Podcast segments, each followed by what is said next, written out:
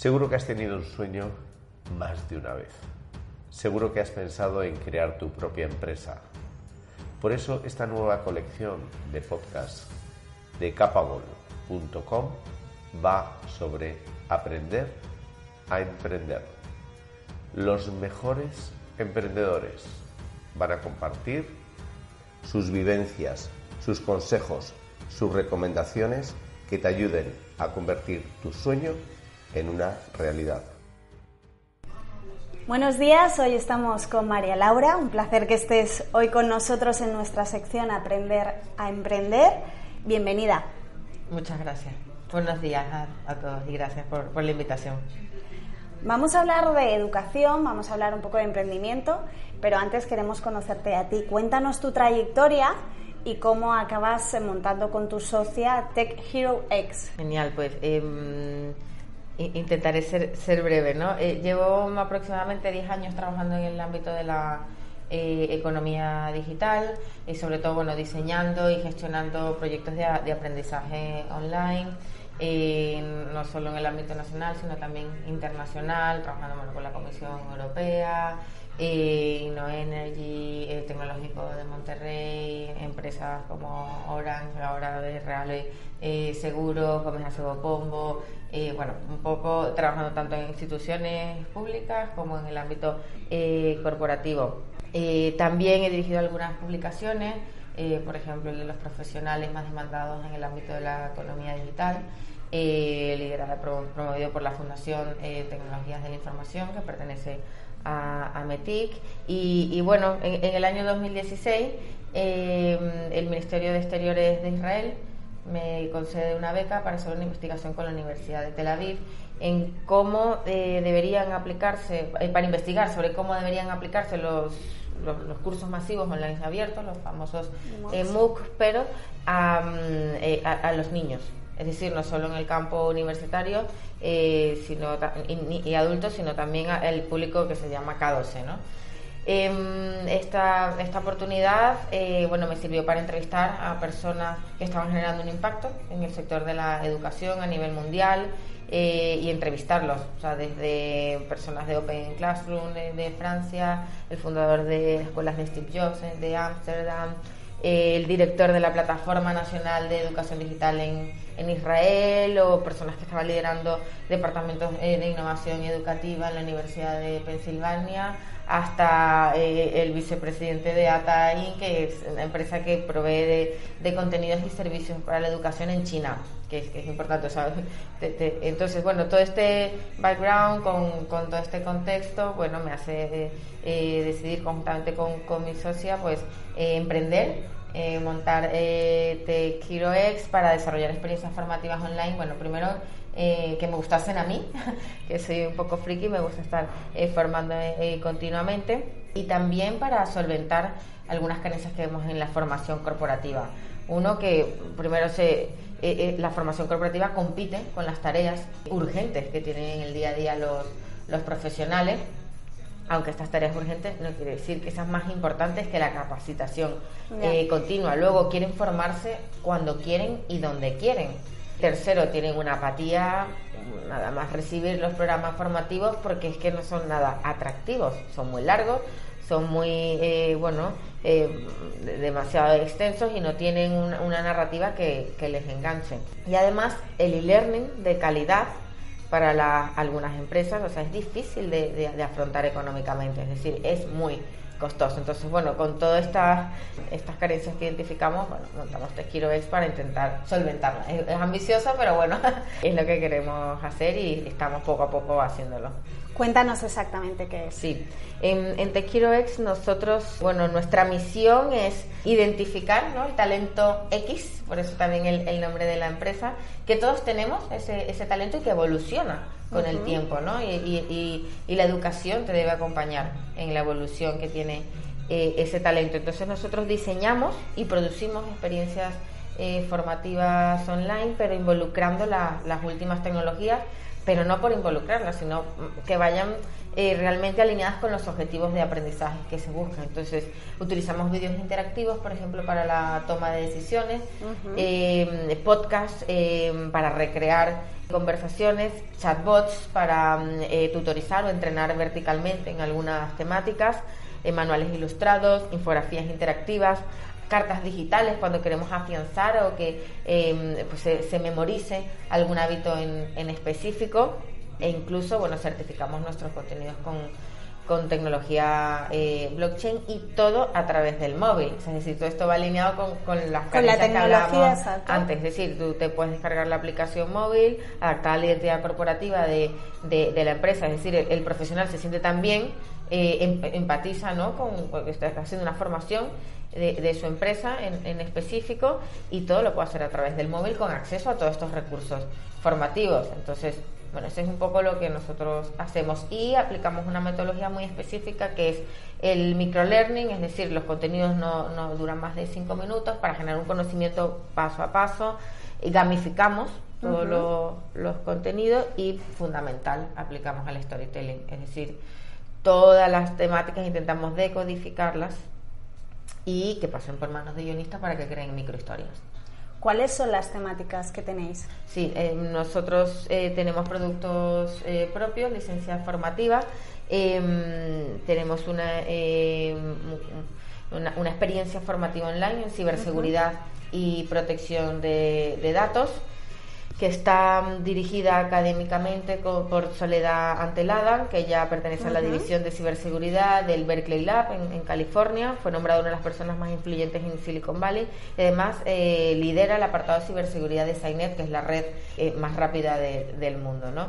¿Qué quiero decir con esto? Que realmente garantizamos que estamos a la vanguardia de cómo está evolucionando el, el cibercrimen, porque también a través de la, de la, licencia nosotros vamos actualizando los contenidos y utilizando la aplicación móvil lanzamos alertas y notificaciones a, a, los profesionales de, bueno, por ejemplo, oye, actualizate el sistema Windows porque acaba de detectarse una nueva vulnerabilidad que es BlueKeep Así que evita el, el, próximo WannaCry, ¿no?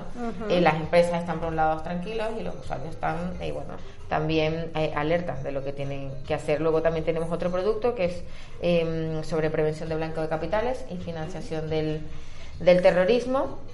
Em, también con una dirección académica muy potente y en el que en estas dos experiencias involucramos la metodología que hablábamos antes, ¿no? Microlearning, storytelling y, y gamificación con todos estos recursos que, generan, bueno, em, ese, ese, ese, sentido, esa curiosidad, eh, buscamos ese feedback con, con, los alumnos, esa épica eh, a través de los elementos de gamificación. Entonces, eh, la metodología está hemos tenido unos ratos unos ratios de satisfacción bastante altos, un 94%, siempre lanzamos encuestas de satisfacción, eh, nos dicen que, les encanta el formato, que por favor se apliquen al resto de, contenido. Y eh, también importante el ratio de que acaba esto, esto, estos cursos, el 87%, entonces es, es elevado, ¿no? Me has dicho que bueno, eh, los usuarios que utilizan la herramienta están muy contentos tema del engagement es fundamental para este tipo de herramientas. ¿Cómo creéis que habéis conseguido ese engagement? Sí, bueno, eh, primero contenidos cortos, segundo con historias, es decir, somos las personas nos encantan que nos cuenten, nos cuenten historias desde hace mucho mucho desde tiempo. que, éramos niños no eh, que nuestros padres nos contaban historias a partir de ahí no eh, exactamente no entonces pues contamos historias historias en las que la audiencia empatiza. Para nosotros es muy importante conocer a la audiencia que nos dirigimos y preguntar, oye, ¿quiénes son? ¿Dónde están? ¿Cuáles son sus hábitos? ¿Por qué es importante que reciban esta formación? Y una vez que obtenemos la respuesta, volvemos a preguntar, ¿pero por qué? O sea, ¿qué ocurriría de malo si no reciben esa formación? Para poder realmente hacer todo el diseño instruccional de, la, de las experiencias formativas. Y además lo complementamos con el, un motor de gamificación que utilizamos que se llama Octalysis, en el que existen ocho elementos que involucramos de forma sutil en todas las experiencias. No hacemos videojuegos formativos, sino que aplicamos estos ocho elementos. Es decir, partimos de la épica. O sea, cuando trabajamos eh, como, como, como individuos necesitamos saber que, que, nuestra formación realmente está teniendo un impacto más allá de, de, nosotros, sino un impacto colectivo. Entonces, eh, por ejemplo, en el caso de prevención de blanqueo de capitales, esta épica eh, la aplicamos, bueno, tú luchas codo con codo con los hombres de Gafi. Realmente eres un héroe, ¿no? Porque estás, bueno, evitando que, que, se lave, o se blanquee dinero que viene de, de procedimientos ilícitos o, incluso que se financie el, el terrorismo. Entonces, le decimos al profesional, si no lo haces tú, es que nadie más lo puede hacer. Así que lucha codo con codo con los hombres de Gafi, que es la institución internacional que se encarga de velar porque se están cumpliendo los, los indicadores ¿no? en, en, prevención de blanqueo de capitales.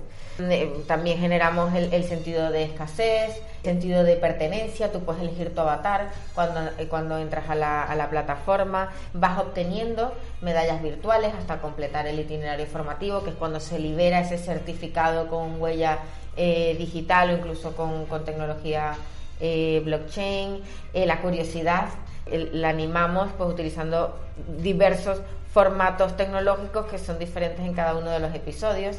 No llamamos módulos formativos, sino que son episodios, son como miniseries. Como una serie, ¿no? Como una miniserie, unas, eh, unas micro películas formativas, ¿no? esto es un poco lo que, lo que hacemos.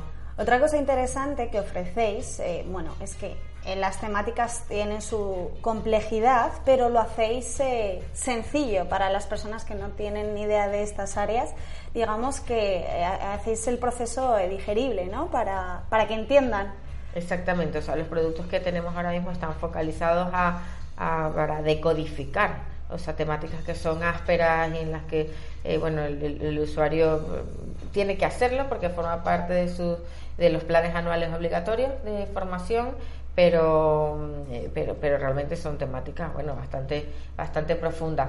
Podemos abordar realmente el, nivel de, de, conocimiento, lo, podemos, lo podemos abordar, pero los productos que tenemos ahora mismo están dirigidos a decodificar toda esa ciberseguridad, protección de datos, prevención de blanco de capitales, financiación del, terrorismo, más asociado con el compliance. Volviendo al tema del emprendimiento, eh, bueno, cuando decidisteis eh, montar la empresa, me imagino que tendréis algún inconveniente. ¿Cuál, ¿Cuáles fueron estos inconvenientes?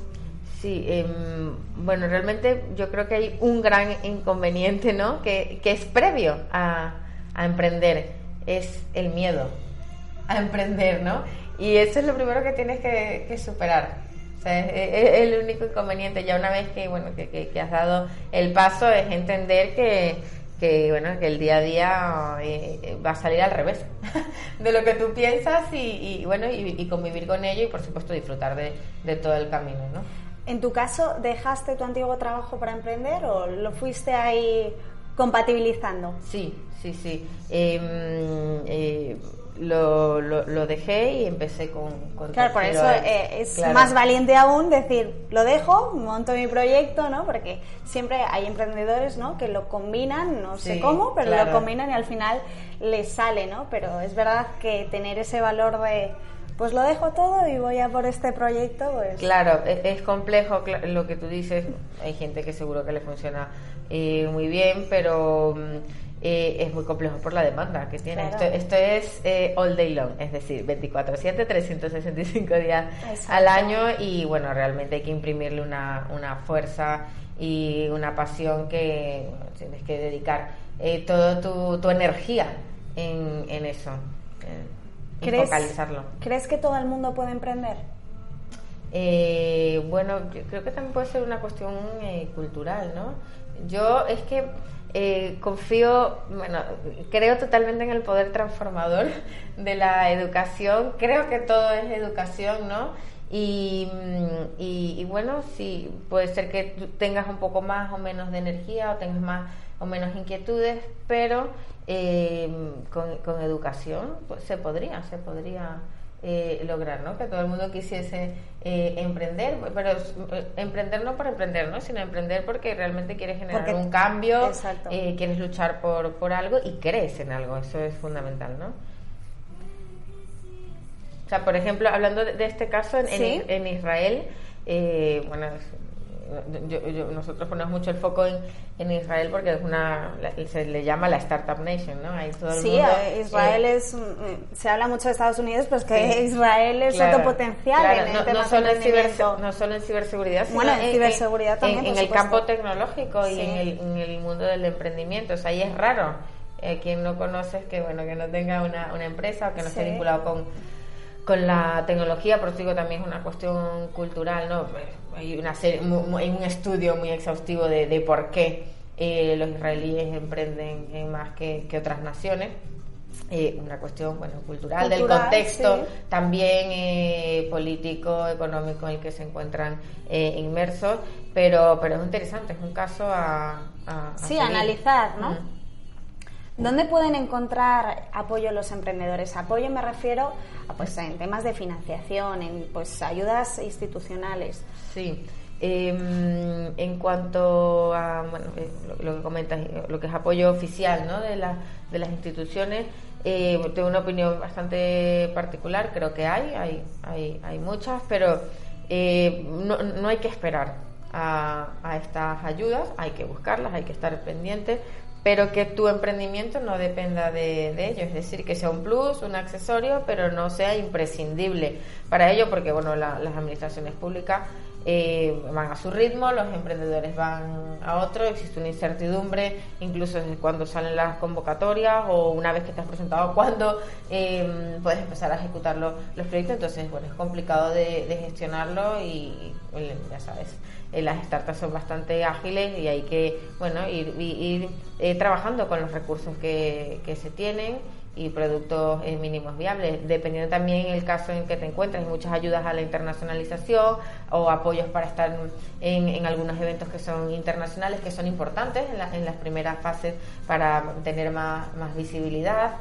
También lo que comentaba, dependiendo de la fase, hay incubadoras eh, hay, si estás en un proceso también de desarrollo de, de I+, de hay ayudas como en Onotec, del, del CEDET, es decir, si, si las hay, hay que estar pendiente y seguro a nivel autonómico también existen, ¿no? Para la creación y generación eh, de empleo, pero ya te digo, que sea un accesorio, no un, no, no, no lo que te marque el ritmo de del, del crecimiento de tu negocio.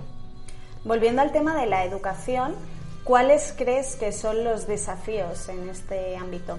Sí, Em, bueno, creo que hay algunos desafíos en la educación desde el, desde el corto, medio y, largo plazo. Lo primero, el sistema educativo eh, globalmente tiene que, evolucionar, tiene que cambiar, porque si seguimos con el mismo modelo de escolarización, profesor, eh, es decir, un profesor que de clase a 25 o 30 alumnos, vamos a tener una carencia de, de aproximadamente 18 millones de profesores en la próxima década la tecnología puede ayudar a que esto eh, no ocurra. Hay un desafío también, a pesar de que este desafío es global, cómo se adapta a las particularidades locales cuando generas contenidos que, aunque se puedan democratizar, pero cómo los adaptas a la idiosincrasia, a los hábitos, a las particularidades de cada una de las, de las regiones.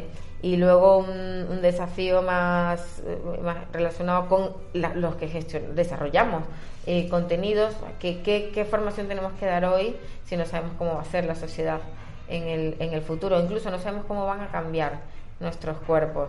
Puede ser que mm, no, no, no, sabemos si realmente el conocimiento se va a convertir en un superpoder al alcance de unos pocos o si tenemos que focalizar los contenidos eh, no desde el punto de vista técnico generar habilidades técnicas, sino dirigidas más hacia el pensamiento eh, crítico, la creatividad, la flexibilidad este tipo de, habilidades que no está relacionado con, programación, C++, Java, este, este, tipo de... Has hablado de la evolución. ¿Hacia dónde crees que va a evolucionar la educación? Eh, sí, en, el corto plazo lo que estamos viendo es que hay una democratización de, la, de las herramientas que se están utilizando, es decir, herramientas de, autor en las que ya no requieres que mm, tener un conocimiento técnico ni para editar eh, contenidos, eh, ni para crear ¿no? nuevos contenidos, no necesitas programar ni, ni ser un, diseñador.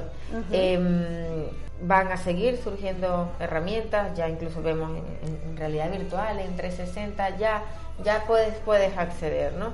A, a, todo esto. Lo importante es cómo utilizas todos estos medios que hay ahora y que van a seguir surgiendo para generar historias que creen conocimiento que sean memorables y que sean útiles para los, los profesionales. Ah, yo creo que esta puede estar el, el valor diferencial, em, o sea, mezclar esa imaginación con, con tecnología.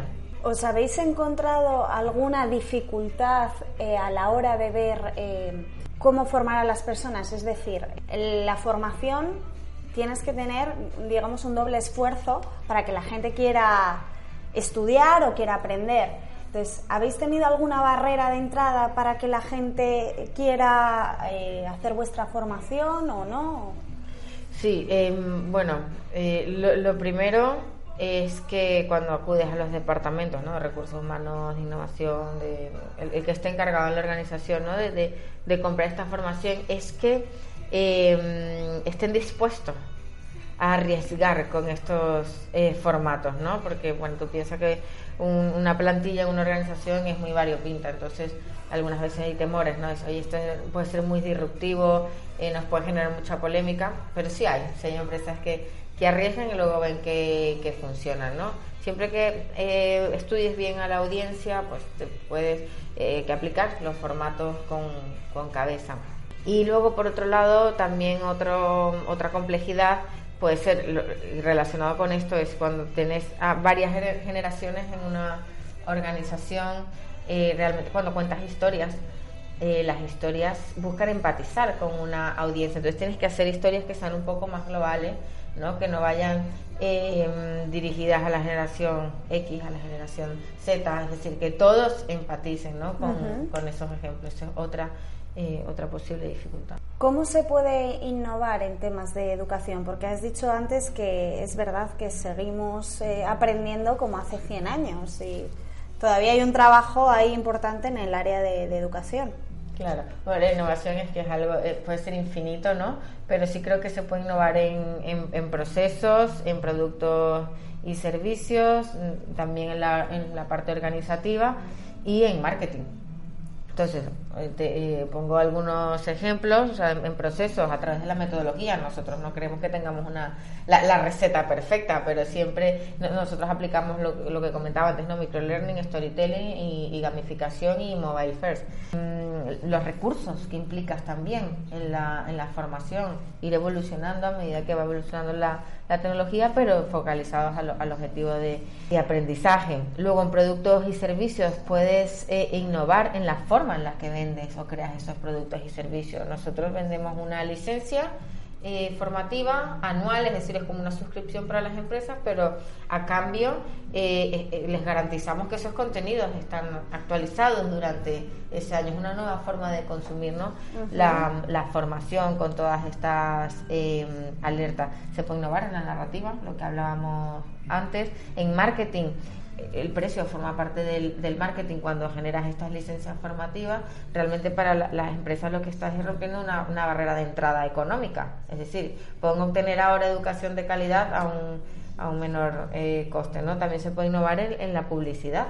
porque se gastan millones de euros en una publicidad para unos zapatos, que está muy bien, y no lo hacemos con algo tan importante como es la, la educación? Tenemos que hacer sexy la, educación también que nos apetezca ¿no? Eh, formarnos. Y a nivel organizativo, eh, siendo más ágiles, utilizando todas estas herramientas, pero aplicando más la, creatividad. Nosotros decimos que somos un poco ninjas, o sea, somos porque aplicamos metodologías ágiles para la generación de contenido, el Scrum, utilizamos las últimas, las tecnologías que están a nuestra disposición para gestionar los equipos, lo que permite también, bueno, que seamos competitivos para el, para, el mercado. Claro, innovar no solo tiene que ser de un área, sino que tiene que englobar todo, efectivamente. Las herramientas que utilizáis son bastante innovadoras, cuéntanos. Sí, bueno, lo, eh, aislado con la pregunta anterior, utilizamos para la gestión de equipos desde Trello, Frame, Sketch, InVision App, o sea, muchas herramientas de gestión. Y luego, en cuanto a los recursos que nosotros aplicamos a, a la formación, pues vídeos interactivos, podcasts, chatbots, manuales ilustrados, infografías interactivas, eh, cartas digitales, certificados con blockchain. Eh, ahora estamos desarrollando ejercicios por voz. También intentamos mezclar el mundo off y on, es decir, que los usuarios tengan que hacer algo en el mundo real que puedan subir a la plataforma y forme parte de los retos que tienen que desarrollar. Es decir, si estamos dando una formación en innovación, por ejemplo, y tienen que eh, hay un episodio que, que va del modelo Canvas, dibújame el modelo Canvas, tómale una foto con tu móvil y súbelo. Es decir, que, que, se puedan mezclar ¿no? los dos mundos, eh, las notificaciones, las alertas, también eso es importante, las novedades, es decir, que el alumno todos los días pueda tener un reto en su, todos los días no, pero cada dos días un reto que le haga pensar sobre su, su trabajo o la labor que tiene que realizar cada día. ¿Cada cuánto tiempo se envía el reto? ¿Todos los días o depende? depende, depende del, del proyecto. Eh, y también depende de cómo están evolucionando. O sea, si, detectamos que en, el caso de ciberseguridad hay una nueva vulnerabilidad o hay una campaña muy específica porque viene ahora eh, la declaración de la, de la renta y hay otra y, los hackers están buscando nuevas formas de acceder a este conocimiento, de suplantar identidades, avisamos, informamos. Eh, y, además yo, yo lo cuento algunas veces, em, tenemos una licencia formativa de, de ciberseguridad, pero en el año 2014 yo sufrí un ataque de, phishing, ni siquiera sabía que se llamaba eh, así, ¿no? Y, bueno, era un poco falta de información porque había estado en todos los telediarios, y yo no me había enterado Porque yo no, veo tele casi, o sea, yo veo, eh, uso la tele, pero veo Netflix, veo HBO y todas estas plataformas, pero no estaba informada, o sea, no, había estado desconectada dos días con trabajo y, no estaba informada. Luego estaba, no tenía formación en la materia, es decir, no me cuestioné cuando me llegó un email de correos diciéndome voy a buscar tu paquete, un paquete que yo no estaba esperando, y, y lo abrí, ¿no? Entonces, eh, y luego vergüenza, ¿no? El, muchos usuarios tardan en informar que han sufrido un, ciberataque por vergüenza. Dice, esto solo me pasa a mí, no solo te pasa a ti. El 91% de los ciberataques provienen de, de phishing de un email, de un correo electrónico. O sea, van, evolucionan muchísimo las herramientas eh, tecnológicas para prevención, incluso análisis forense, cuando ya ha ocurrido el ciberataque para saber eh, qué, fue lo que pasó. Pero realmente está la primera línea de defensa es en la formación. Es decir, cómo puedo evitar, eh, porque, porque somos, los usuarios somos muy vulnerables, los usuarios de, de a pie. Entonces, ¿cómo puedo cambiar la mentalidad para cuestionarme ¿no? y tener un pensamiento crítico? A la hora de enfrentarme, ¿no? Un, un, email que puede ser una actividad sospechosa. ¿Por esto decidisteis eh, focalizaros en el área de ciberseguridad? ¿Esto te hizo a ti replantearte, me, ha pasado esto, le puede pasar a cualquiera, ¿no? Vamos a formar a las personas yo creo en este área. Yo creo en la, conexión de puntos. Este puede ser uno de los, de los motivos. Eh, pero bueno, también hay una, una, una, una oportunidad. La, la, eh, la ciberseguridad se ha convertido en el arma, un arma de guerra más potente que cualquier otra. O sea, es decir, ahora yo desde un país con, un botón puede entrar en guerra con, con, otro, ¿no? Con ataques a infraestructuras eh, críticas. Entonces, realmente la formación puede hacer un cambio en este campo. O sea, creemos en lo que puede hacer em, la, la, educación en ciberseguridad y protección de datos. Luego ha surgido también desde el punto de vista de negocio una oportunidad porque eh, entró en vigor eh, no recientemente, pero sí el año pasado, el Reglamento Europeo de Protección de Datos y de acuerdo al artículo 39, los delegados de protección de datos deben concienciar y formar a la, a, la, plantilla, ¿no? Y si estamos hablando de empresas que tienen miles de empleados, ¿cómo lo hacen? Lo tienen que hacer a través de la formación online. Es obligatorio y es que tienes que hacerlo, si no tu labor como delegado de protección de datos se ve absolutamente eh, diluida. Cambiando de tema, ¿cómo aprendes tú? ¿Cómo aprendo yo? Eh, bueno, eh, primero desde la humildad de que, bueno, que, hay que aprender todos los, todos los días, porque bueno, no, no, no sabemos nada, no podemos dar por hecho eh, las cosas que sabemos porque evolucionan y cada día van surgiendo nuevos descubrimientos, ¿no? Y tenemos que desaprender y volver a aprender, ¿no? Hacer un, un refrescamiento de todos los conocimientos y desde la curiosidad. O sea, nada, nada me es ajeno. Aprendo, eh, yo creo que a toda hora, eh, en todo, ¿no? utilizo, o sea, también dependiendo del contexto, puedo escuchar un podcast en Spotify, una charla eh, TED, una serie de Netflix sobre eh, gastronomía y luego aplicar esas analogías a, alguna experiencia em, formativa. Aprendo en cursos eh, online o en cursos offline también. Eh, recientemente hice uno sobre glow hacking. Ayer estuve en un curso presencial sobre flores. Ah, o sea que, por eso te digo que, que, bueno, se puede aprender en, de todo, y en, todos, en, todo. en todas claro, partes. tengas curiosidad e inquietudes, a mí me resulta muy divertido. ¿Quiénes son tus referentes? Eh, bueno, no, no, cuando dices referentes no sé qué tipo de referentes, pero sí. En este caso me, me refiero a referentes pues en temas de, pues, de seguir eh, profesionalmente, o sea, referentes pues obviamente puede ser tu padre, puede ser tu madre, pero en este caso me, me, refiero más al ámbito profesional. Genial. Eh, bueno, referente, la verdad es que, bueno, admiro la valentía de, de, de cualquiera, ¿no? Que sea capaz de romper, ¿no? de hacer una disrupción en, su sector. Eh, desde Yuval Noah Harari, que con, eh, bueno, como ha contado la historia del mundo de una forma diferente, o Peter eh, Diamandis de la Singularity University, em, Rosalía en el campo de la música, Gustavo Dudamel como director de orquesta, Picasso en la, en la, en la pintura, esa gente realmente que, que ha roto ¿no? con, con todo con, lo que estaba marcado, lo que eran las reglas en, en, ese momento. Por último, ¿en qué redes sociales podemos encontrar a Tech Hero X? Sí, de momento gestionamos las redes sociales eh, bueno, a través de, bajo mi nombre, pero mm, están asociadas todas a, la empresa. ¿no? En Twitter, por ejemplo, nos podéis encontrar en, en María Laura THX y en Instagram, María Laura barra baja THX, bueno, en la página web también, eh, si, queréis daros una vuelta es www.tequiroex.com. Pues esto es todo, muchas gracias por tu tiempo, por estar aquí hoy con nosotros, ha sido un verdadero placer. Muchas gracias a ti. Hasta aquí el podcast de Aprende a Emprender.